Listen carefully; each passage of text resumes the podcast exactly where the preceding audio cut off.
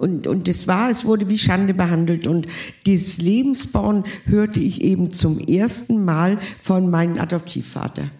Der hat das irgendwie, ich weiß nicht aus welchem Grund, ins Spiel gebracht. Ich habe keine Ahnung, ob er das von seinem Bruder gehört hat.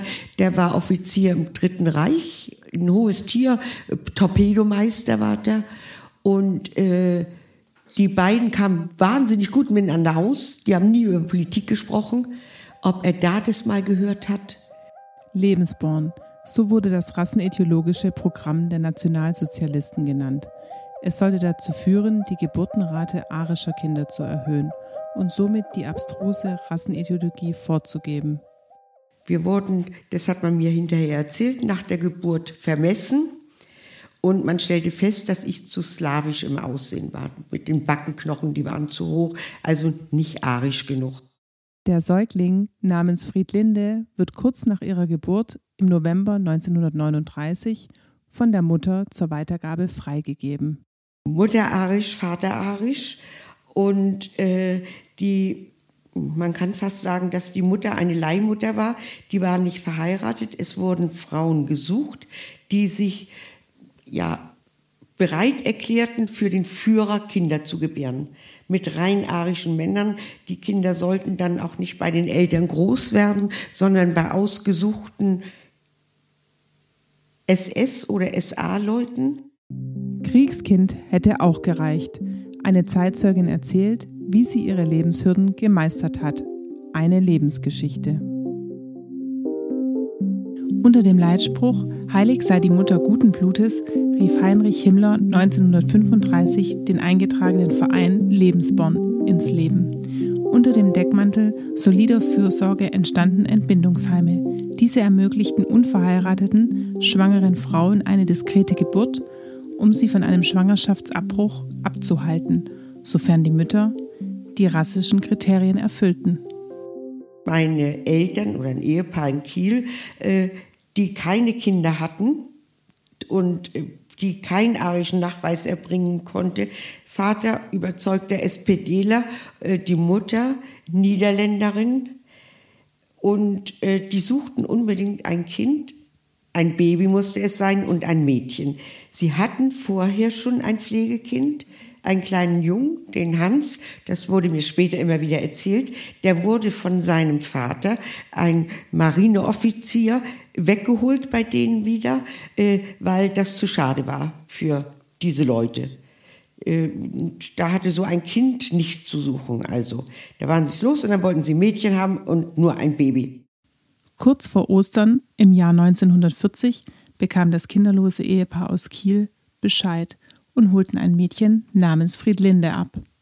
Wie sie ankam, wurde ihnen ein Kind gezeigt und es wurde gesagt, so, das ist das Kind und das können Sie mitnehmen. Und sie hat nichts dabei und mein Vater, früher trug man Westen, äh, der hat dann die Weste ausgezogen und das Kind hatte eine Windel um und es war Stromsperre. Sie sahen nicht mal das Kind richtig. Ja. Es war nur ein kleines Mädchen und äh, in, in, in Wolldecken äh, kriegten sie eine kleine mit, die wurde total eingewickelt. Draußen regnete das äh, und der Schirm, es war wohl das erste Mal, meinte dieses Ehepaar, dass das Kind überhaupt an die Luft kam und die fand das so sehr schön. Die hat immer gejuchzt unterm Regenschirm, so klein wie sie war. Zu Hause angekommen, zwei Sessel als Nachtlager für den Säugling zusammengeschoben, bemerkte die Mutter etwas Eigenwilliges an dem Kind. Meine Mutter sah dann, dass ich knallrote Haare hatte. Mhm. Und diese roten Haare gingen für meine Mutter überhaupt nicht. Sie war, reagierte auf rote Katzen und rote Menschen allergisch. Sie kriegte Schüttel, richtig Schüttelfrost, wenn sie Rothaarige sah. Und sie sagte dann zu meinem Vater, das Kind muss fort, sofort am nächsten Tag. Sie kann nicht hier bleiben, so geht es nicht. Und ähm, dann ist sie weg aus dem Haus und der, der Mann, der hat äh, dann sich um mich mehr oder weniger auch gekümmert. Und die Frau ist im Haus rumgelaufen, das war mehr Familienhaus, und hat gefragt, ob andere Leute nicht ein kleines Mädchen haben wollten, rote Haare. Sie wusste, zwei Frauen wollten Kinder haben. Nach einer Stunde kam die Mutter erfolglos zurück.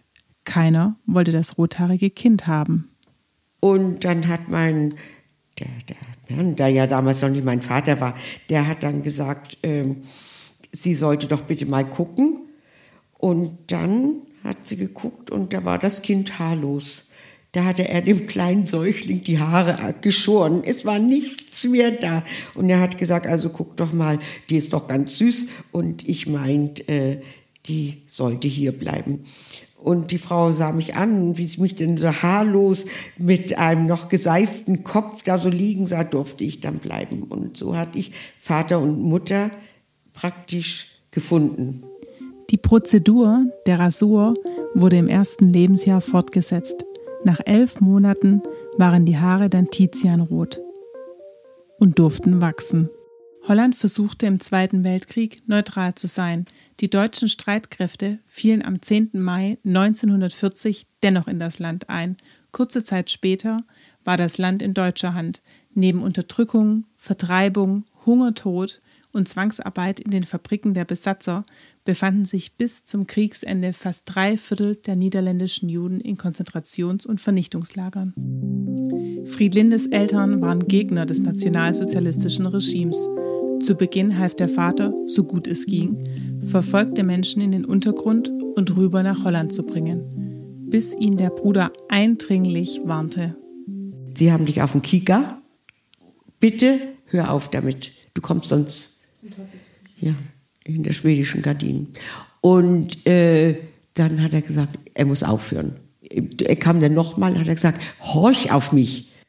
Holländische Kinderlieder wurden leise im Flur gesungen. Wenn Menschen Heil Hitler sagen, machst du einen Knicks und zeigst ihnen, wie hoch unsere Küche gestrichen ist. Dann freuen sie sich. Erzogen die Eltern 1942 das dreijährige Mädchen. In Kiel wurde es sehr zerbombt. Und wir mussten ja ewig im Bunker. Ich lag immer angezogen im Bett. Äh, man wurde gewaschen, statt Bettzeug kriegte man wieder sein Zeug an. Schuhe standen vor dem Bettchen, dass man, also vor dem Bett, dass man reinkam. Und äh, wenn wir wiederkamen, Luftdruck, haben Sie mal gehört, Luftdruck? Die Bomben fielen und es gab einen kolossaler Luftdruck und der riss die Fenster raus. Es gab Leute, die hatten Straßenwacht, Deutsche. Und die durften aber nicht im Bunker, die mussten aufpassen. Und die gaben dann durch, wo, ge, wo getroffen war, wo das Haus noch stand oder so. Und ähm, dann sagte meine Mutter, wir hatten Vogel, Kanarienvogel. Und da sagte meine Mutter, guckte mich an und da sagt sie, ich, du glaubst es nicht, Kind. Ich möchte so gern das Hänschen tot der Vogel, das Händchen tot ist und die Beine nach oben liegen. Beim Vogel liegen die Beine nach oben, wenn er tot ist. Und dass das ganze Haus eigentlich weg ist.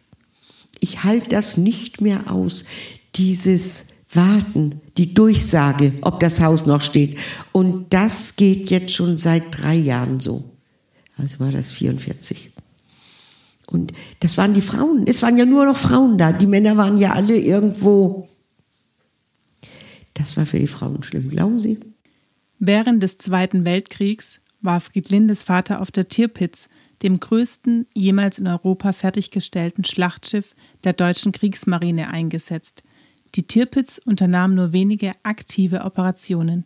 Den größten Teil ihrer Dienstzeit war das Schiff nach dem sogenannten Präsenzflotte-Konzept in Norwegen stationiert. Am 15. September 1944 wurde sie so schwer beschädigt, dass das Schiff für Seeoperationen nicht mehr verwendbar war. Aber so war der Krieg, gell?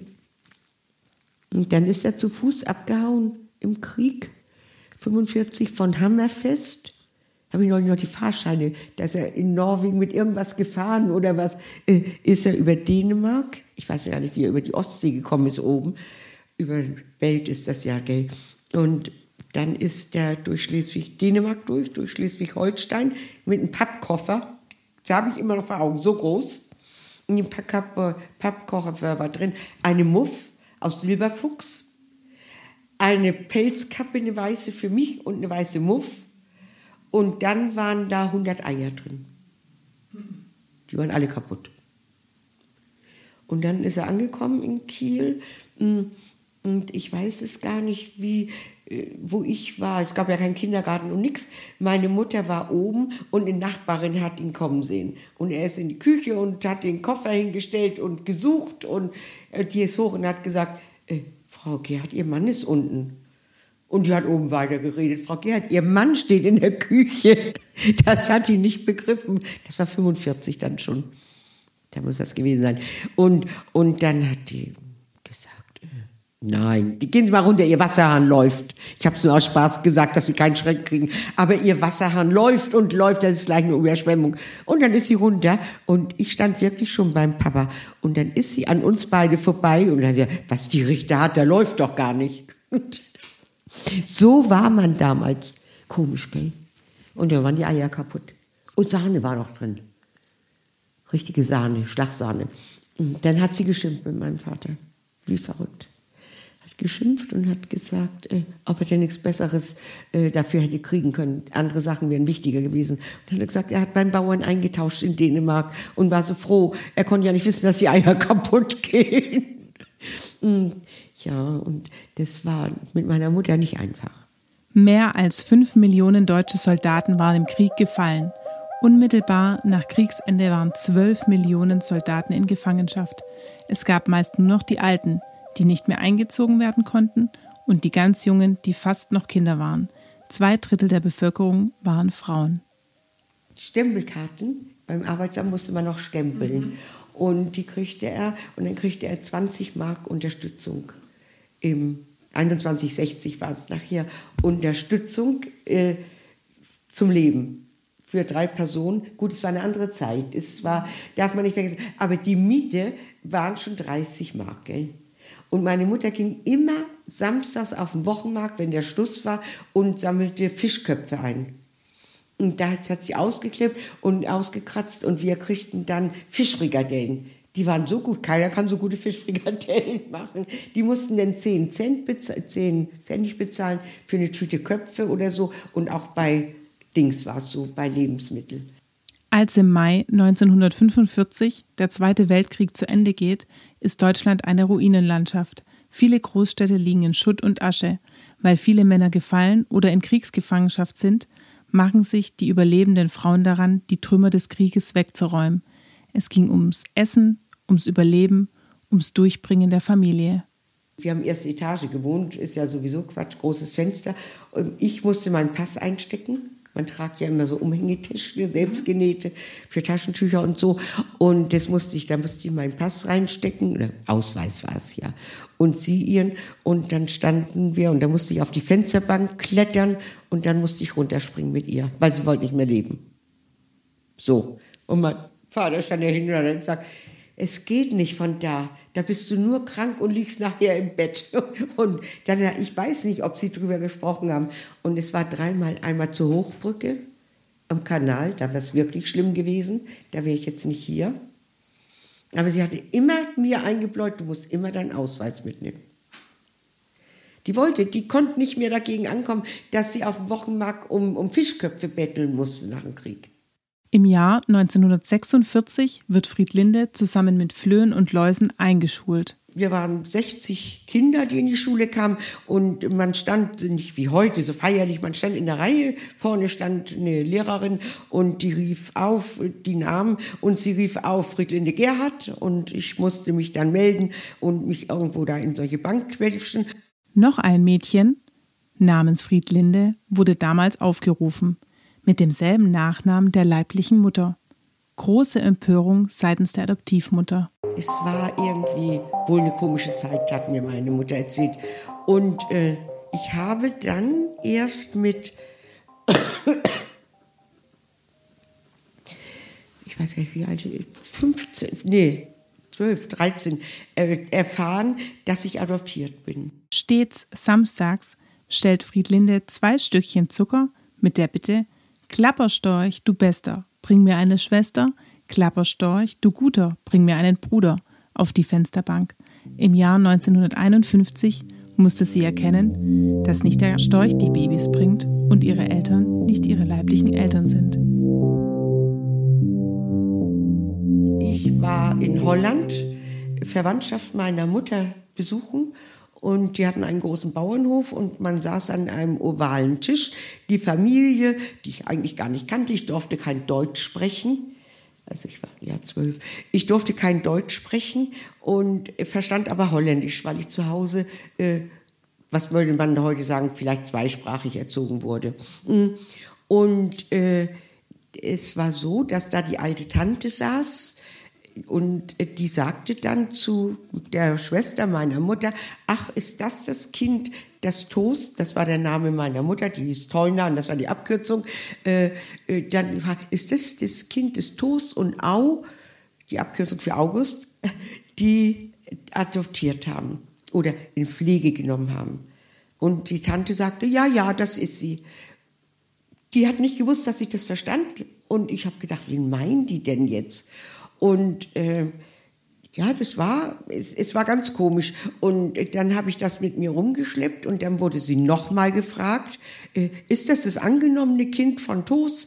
Und meine Tante sagte, ja, ja, das haben sie damals geholt. Und ja, und das war das, wie ich, wie ich das hörte, dass irgendetwas war, was, was anders war, wie bei den anderen Kindern.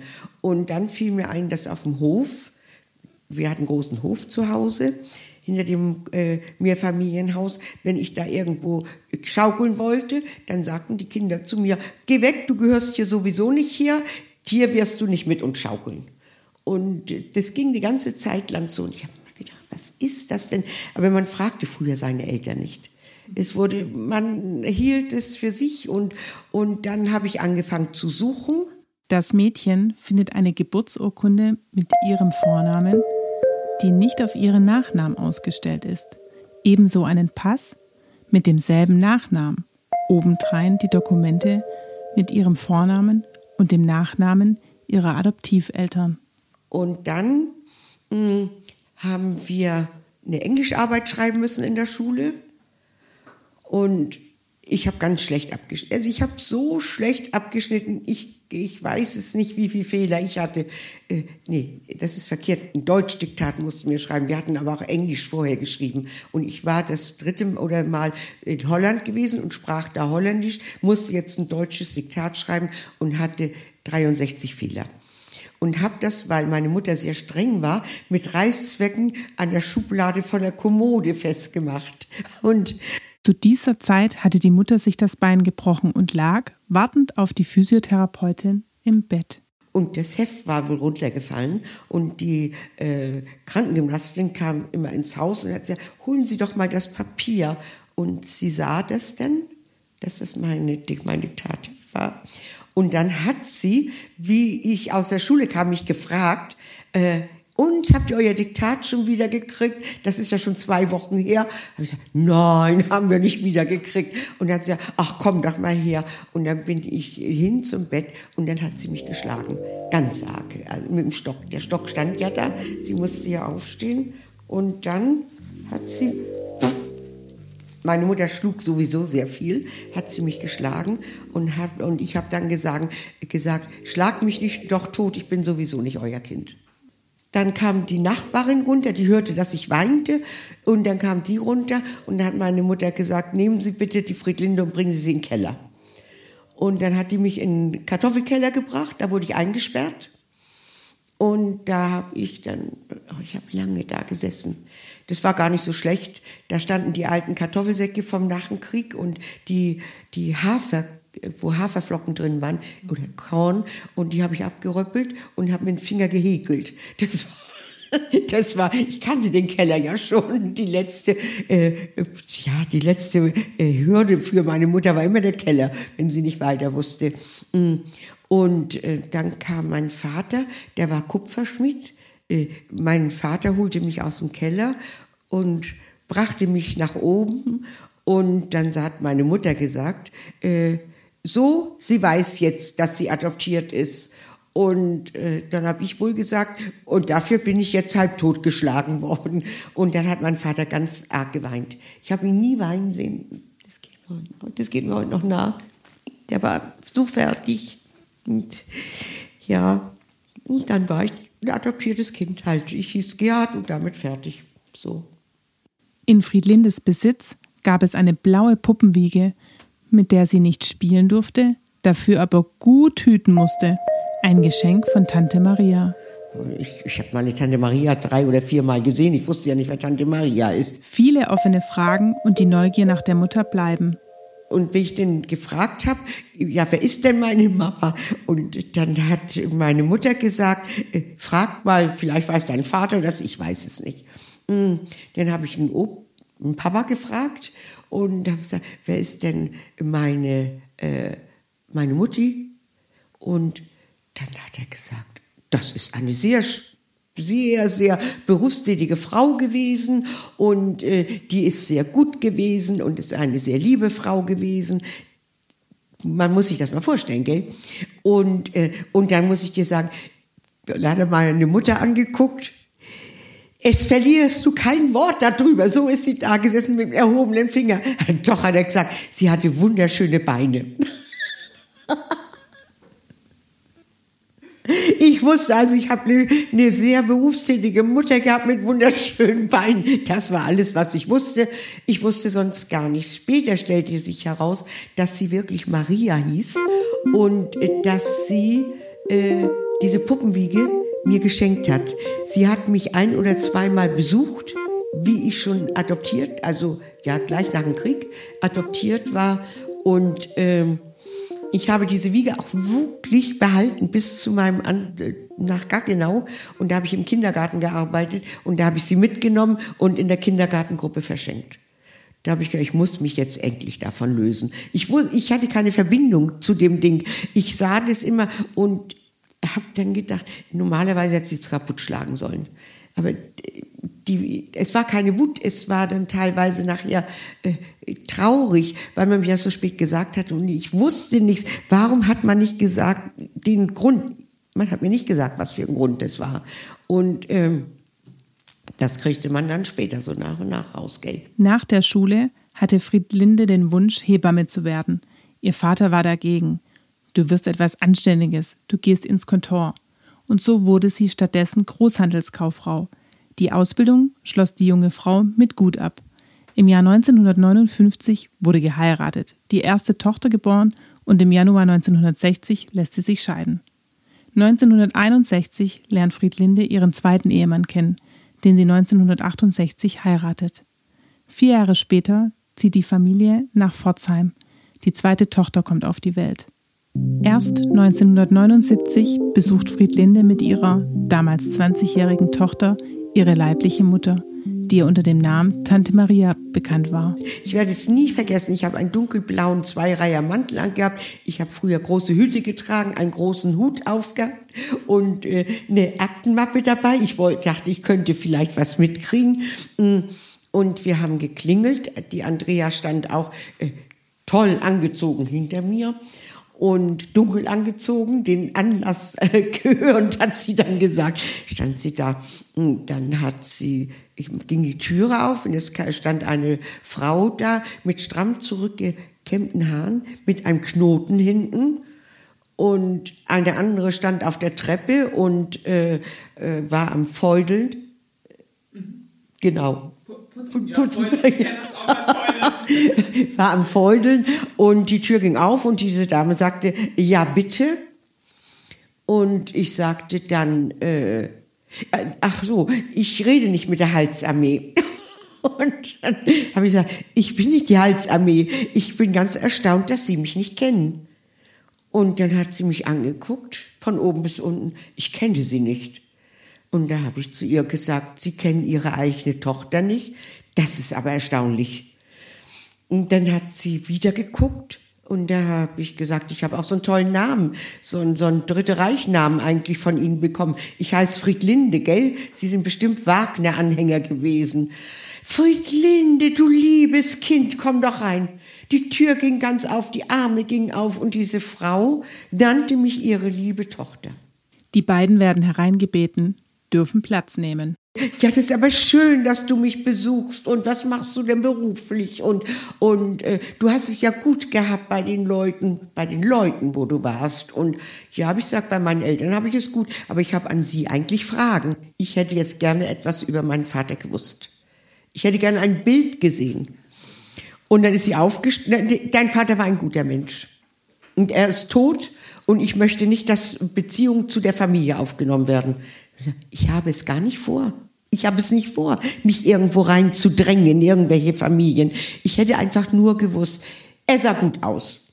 Und dann haben die gesagt, na, bei der Mutter, bei der Tochter muss der ja gut aussehen. Sie, sie schmunzelte dann immer. Es war, es war kurios. Es war wie so ein, ja, ich weiß gar nicht, ich kann das gar nicht beschreiben. Die Frau stand auf, ging in ein anderes Zimmer. In einem Regal stand, neben Bibeln und Gesangbüchern, Mein Kampf, die politisch-ideologische Programmschrift Adolf Hitlers. Sie streckte ihrer Tochter ein Foto hin. So vier auf vier Zentimeter, schwarz-weiß, ein, ein Offizier drauf mit so Knickerhosen und äh, das ist dein Vater. Mhm. Da kann man auch nicht viel drauf erkennen. Äh, und was hat er gemacht beruflich? Den Führer gedient. Naja, habe ich gesagt, das ist ja gut. Haben ja mehrere gemacht. Er ist gefallen. Er ist gefallen, habe ich gesagt, das ist aber auch gut. Kann ich den ja auch nicht aufsuchen. Ich hatte ja vorher gesagt, ich will das gar nicht. Nein, äh, das ginge nicht und das würde ich auch nicht wollen. Ich weiß nicht, was ich dann gesagt habe. Äh, ich habe dann zu ihr gesagt, warum? Das ist meine andere Frage. Warum? Können Sie mir bitte antworten darauf? Und dann hat sie gesagt, das war meine Pflicht als deutsche Frau. Und ich sage, was war die Pflicht als deutsche Frau? Äh, den Führer Kinder zu schenken. Und äh, den Führer Kinder zu schenken, das ist mir einfach zu hoch. Ich habe so viel Gräueltaten gehört in der holländischen Verwandtschaft, die ich ja habe und in, von meinem Vater, der auf so ein Schiffs-KZ in, in Dings oben war, in Trondheim, äh, der hat Gräueltaten erzählt und auch hier äh, unten im Haus, wo ich wohnte, da wohnte eine jüdische Familie, die war plötzlich weg. Das wurde mir nachher erzählt, wo die Hamann, glaube ich, hießen die, äh, geblieben waren. Mm, nee, wo nicht, wo die geblieben waren, das wussten die Leute, die da wohnten, ja auch nicht so richtig. Aber die sind abgeholt, die wurden interniert hieß es dann. Und äh, das finden Sie gut? Ja, man muss ja dafür sorgen, dass das Deutschtum hochgehalten wird. Und dann habe ich gesagt, ich finde das gar nicht. Ich würde mich schämen dafür, sowas zu sagen. Und dann habe ich gesagt, es ist mir unverständlich. Wie kann man den Kampf neben, neben den Gott stellen? Dann würde ich einen, würde ich einen Müll werfen. Entweder den einen oder den anderen. Und dann hat sie Andi angeguckt, mich angeguckt und da hat sie gesagt, wenn heute die Möglichkeit einer Untersuchung vor, äh, vor der Austragung einer Schwangerschaft wäre, äh, das kann man heute ja machen. Und man würde feststellen, dass äh, dieses Kind nicht dem entspricht, was man sich vorgestellt hat, dann wirst du meine erste Abtreibung gewesen. Und da habe ich, also in dem Moment habe ich, ich weiß gar nicht, was ich gedacht, ich kann gar nicht sagen, was ich gedacht habe. Und ich habe dann gesagt, ich habe ja auch noch mehr Geschwister. Und ja, sie hätte auch Kontakt. Und dann habe ich gesagt, ja, sie wollte mich ja nicht stören. Und dann bin ich raus und da stand diese andere Frau immer noch auf der Treppe mit dem Putzeimer. Und dann hat sie gesagt, aber wenn du möchtest, kannst du mich ja in den Ferien mal hier besuchen. Und da habe ich gesagt, ich besuche sie garantiert nicht, aber wenn sie sterben, dann stehe ich im Geist an ihrem Bett. Und ich wünsche ihnen alles, alles Schlechte und jede Qual, die sie beim Sterben äh, aushalten müssen. Und die anderen vier oder fünf Kinder, die sie haben, das wünsche ich ihnen auch, dass die auch um ihr Bett als Geist, als was weiß ich herumstehen mögen. Und dass ihr Herr, nicht ihr Führer, sondern ihr Herr sie bestraft. Und dann sind wir gegangen und dann habe ich nicht mehr Auto fahren können. Ich war fertig. Die vollständige Aufarbeitung ihrer Herkunft nahm Friedlinde erst im Erwachsenenalter auf. Und äh, richtig gesprochen habe ich dann zum ersten Mal mit meinem Frauenarzt darüber. Und der gab mir dann, und er sagte, das ist, wenn Sie darüber sprechen, Ihre biologische Mutter. Und das andere ist Ihre Mama, Ihre Mutter. Und das hat mir sehr geholfen. Ihre Adoptiveltern, bereits in betagtem Alter, wollte sie schonen, keine alten Wunden aufreißen und habe mit meinen Eltern, also mit meinen Adoptiveltern, ähm, auch nochmal gesprochen, nicht sehr ausführlich, aber habe gesagt, was ich der Maria, das war die ja nämlich, die Maria, mh, mm, gewünscht habe, wie ich aus dem Haus gegangen bin. Und dann hat mein Vater und meine Mutter gesagt, ich sollte mich schämen. Sowas wäre unmöglich. Das tut man nicht. Und es hat mich wirklich beschäftigt. Und ich habe dann versucht, mh, drüber nachzudenken und drüber nachzudenken und habe wieder mit meinem Frauenarzt drüber gesprochen, auf Krankenschein. und dann gesagt, es beschäftigt mich, ich weiß nicht, ich komme nicht weiter. Und dann hat er gesagt, machen Sie Folgendes, wenn Sie wieder bei Ihren Eltern in Kiel sind, Pforzheim war das schon, Pforzheim, jetzt weiß ich. Wenn Sie wieder bei Ihren Eltern in Kiel sind, fahren Sie hin, klingeln Sie und sagen Sie zu ihr einfach, einfach nur, ich lebe gerne. Und dann gehen Sie. Und dann kann sie daraus machen, was sie will. Da habe ich gedacht, das ist eine gute Idee. Mm, dann bin ich bei meinen Eltern gewesen, habe denen das erzählt. Ich fahre hoch zu der Maria und ich sage, dass ich gerne, ich, sie müssen sich nicht bedanken, dass sie leben, aber einfach nur sagen, sie leben gerne. Und ja, und dann habe ich hinfahren wollen und dann habe ich aber angerufen in, in Flensburg oben im evangelischen Pfarramt und habe das eine Pfarrerin, eine Pastorin heißt es bei uns hier oben, gesprochen. Und da habe ich das kurz geschildert und da hat sie gesagt, sie geht hin und guckt, ob sie gesund ist, ob sie noch lebt. Sie ist ja auch schon älter jetzt. Und ähm, dann kam der Rückruf, sie hätte geklingelt und dann wäre die Tür aufgemacht worden. Drei junge Männer wären da gestanden mit Springerstiefeln an. Und da ist sie schnell wieder weggegangen. Sie hätte Angst gekriegt. Und da habe ich gedacht, das kann nicht wahr sein, oder? Friedlinde hatte vor, trotzdem hinzureisen, sich selbst ein Bild zu machen und Maria nochmals zu besuchen. Das freundliche Angebot der Pastorin, sich im Anschluss über das Erlebte auszutauschen und bei ihr übernachten zu können, wollte sie annehmen. Doch kurz vor dem verabredeten Termin bekam sie hohes Fieber und konnte die Reise nicht unternehmen. Und dann habe ich einen anderen Termin ausgemacht. Das war Sommer, das dann im Herbst wieder ein und ich kriegte wieder Fieber. Also es war äh, psychisch einfach wurde ich, ich, bin kein Fiebermensch, aber ich hatte 39,5 und nächsten Tag war es wieder gut, gell? Und ich bin nicht hingefahren. Bis heute sind ihr eine Schwester und drei Brüder bekannt. Die Kinder eines Bruders sind rothaarig, mit einem anderen wuchs sie unwissentlich ganz in der Nähe auf. Ich wohnte in einer Straße und keine fünf Minuten von unserer Straße, wo ich bei den Adoptiveltern lebte, lebte dieser Junge bei Pflegeeltern, die, die Trinker waren. Und da ist der groß geworden. Und da hat meine Mutter mal gesagt, warum hat das Jugendamt nichts gesagt? Der wäre bei uns auch noch satt geworden. Vom Tod des dritten Bruders erfährt Friedlinde eines Nachts, als Polizeibeamte bei ihr klingeln. Er ist bei einem Verkehrsunfall gestorben. Zu den anderen Geschwistern stellt sie Kontakt her. Sie lernen sich kennen. Aber ich habe dann aufgehört, weil es ist ja nicht relevant gewesen. Ich wollte es einfach nicht. Und äh, ich hatte meine Verwandtschaft in Holland. Und ich habe meine Eltern gehabt und damit hatte sich das im Grunde genommen. Weil die Menschen sagen immer, Blut ist, ist dicker wie das Wasser und, und das ist alles verlogen, sowas. Also das kann man mir nicht erzählen. Friedlinde erfährt, dass ihre leibliche Mutter gestorben ist. Ich sage, ach, ist sie schwer gestorben, ist sie schwer krank gewesen? Äh, nein, die ist morgens am Tisch gesessen, hat Müsli gegessen und war tot. Ja, sowas haben die nicht verdient, oder? Im Jahr 2000, Umzug nach Gaggenau, in das Haus der verstorbenen Schwiegereltern.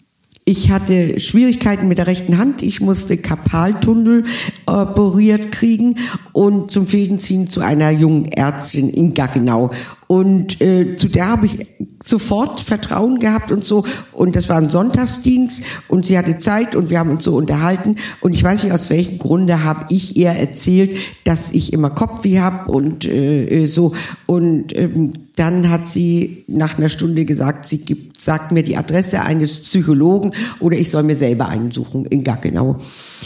Und zudem bin ich hin und ich habe zwei Jahre, fast zwei Jahre, ja, war ich bei denen mm, und habe alles Mögliche besprochen. Die Adoption, das Rundum, das Zusammentreffen mit der Maria und äh, ich habe da etwas erlebt, was ich eigentlich vorher gar nicht so erlebt hatte. Ich habe immer gedacht, Psychologen sind ganz abgebrühte Menschen irgendwie, die kann nichts erschüttern.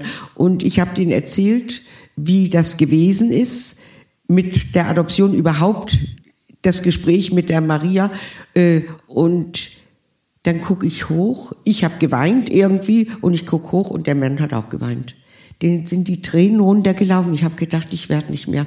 Und er hat gesagt, er kann nicht weitermachen. Und ich sollte sitzen bleiben. Er kommt und nach einer Viertelstunde ist er wiedergekommen, hat sich entschuldigt. Es hätte ihn so getroffen. Und sein Vater war wohl auch ein hohes Tier gewesen in der damaligen Zeit und so. Und äh, es ist furchtbar.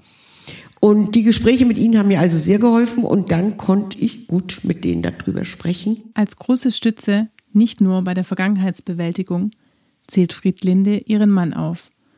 Ein weiterer Grundpfeiler in ihrem Leben ist die gemeinnützige Arbeit im Kindergarten oder bei der Tafel. Gemeinsam mit ihrem Mann bauen sie die Tafel in Karlsruhe mit auf. Das kam aber immer von mir. Ich hatte ja einen ganz stillen, zurückgezogenen Mann eigentlich. Und hat gesagt, machst du bitte mit, sonst mache ich es nicht. Er hat es mitgemacht. Äh, er war, äh, er war der Mensch, der immer und überall beliebt war. Und ich kann schon mal grob gewesen sein, auch bei der Tafel und, und so. Das hat mir da nichts gemacht. Und, und er war, äh, ich weiß es nicht, aber er war immer, wenn irgendetwas war, war er da. Und, und das ist auch sicherlich die Sache mit den Kindern, dass ich nach seinem Tod gleich zum Kindergarten bin und, und gedacht habe. Und auch heute, wenn ich was mache, denke ich, er wird's wollen er wird Ja sagen. Das war, das war äh, ein, ein Leben ohne Ziegelsteine, die vor die Füße geworfen werden, habe ich eigentlich nicht gehabt. Ja, und das war's.